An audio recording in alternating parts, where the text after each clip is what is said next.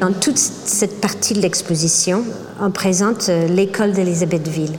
En fait, Elisabethville, c'est l'actuel Umbumbashi. Pour plusieurs raisons, en fait, euh, il s'est développé dans cette ville euh, tout un courant de peinture. il, il, y a beaucoup d'artistes qui ont émergé dans les années 40 et 50 grâce à deux personnalités. En fait, le premier est Pierre-Romain Desfossés, qui était un peintre français qui s'est installé à Elisabethville et qui a créé un atelier d'art indigène qui est plus communément connu sous le nom de l'atelier du hangar. Beaucoup de ces artistes de l'atelier du hangar, on a très très peu d'informations biographiques. Finalement, toute cette histoire a été euh, oubliée. Pierre Robin Desfossés identifie une quinzaine de peintres qu'il invite dans cet hangar et leur fournit papier, toile, huile, enfin tous les matériaux. Et Pierre Romain Desfossés euh, ne se veut surtout pas professeur. Il enjoint aux artistes toute leur imagination et, surtout toute la liberté pour faire ce qu'ils ont envie de faire. C'est capital parce que c'est ce qui aura permis justement à une quinzaine d'artistes de développer leur propre style.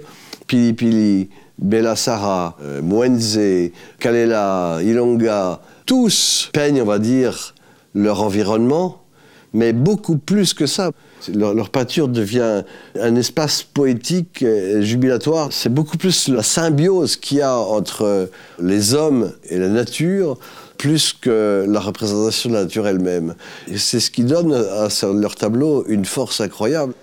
À la mort de Pierre-Romain Desfossés en 1954, certains artistes en fait, euh, de l'atelier vont rejoindre l'Académie de beaux-arts d'Elisabethville, qui a été fondée par Laurent Mounens trois ans plus tôt. Cette école était euh, une école qui, était très ouverte, euh, qui accueillait des artistes de les, tous les âges, des enfants aux adultes.